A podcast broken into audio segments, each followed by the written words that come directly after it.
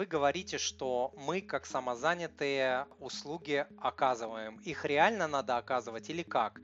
Если я условно на стройке работаю и в конверте получаю, то как мне стать самозанятым, какую деятельность там вести, чтобы легализовать э, свои деньги из конверта со стройки? Классный вопрос, Никита. Значит, смотрите, друзья, для чего может понадобиться вам легализовать ваши доходы? Для многих причин.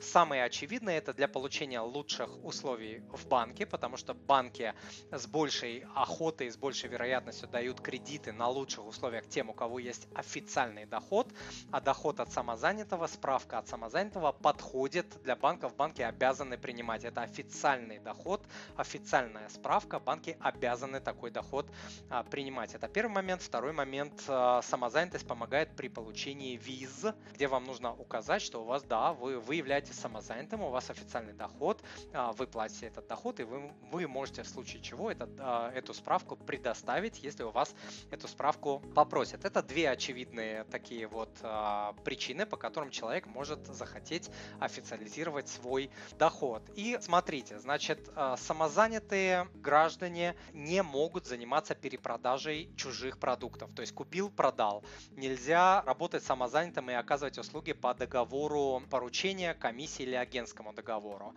Строительных работ и услуг в списке ограничений нет, а это значит, что самозанятые могут оказывать строительные услуги. Это раз. Однако, если для выполнения строительных работ требуются какие-то специальные допуски, разрешения, лицензии, членство в СРО и так далее, тогда вот самозанятости может быть э, недостаточно. Это уже такой более широкий вопрос, его нужно отдельно прорабатывать, просто обращаю ваше внимание.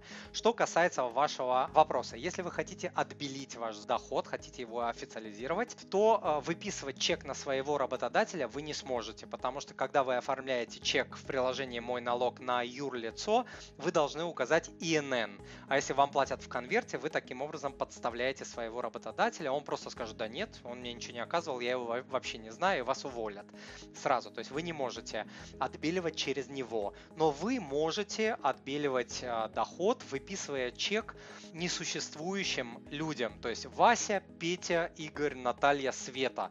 То есть вы, допустим, получили деньги в конверте, там, не знаю, 50 тысяч рублей, выдумали там трех человек, выписали им чек, Вася, Петя и так далее. В приложении не нужно указывать паспортные данные людей, ИНН людей, ничего не нужно. Просто указываешь физическому лицу и все. И как бы выписали, отбелили, заплатили налог и до свидания. Налоговая за вами, я вас уверяю, бегать не будет и не будет дознаваться там, а, покажите мне этого человека, кому вы оказали, потому что они прекрасно знают, что а, лучше пусть он заплатит мне 4%, чем там будет платить 0 еще следующие 10 лет. То есть налоговые нет никакого интереса доказывать, там, существуют эти люди или не существуют. То есть, отвечая на ваш вопрос, можно это отбелить, да.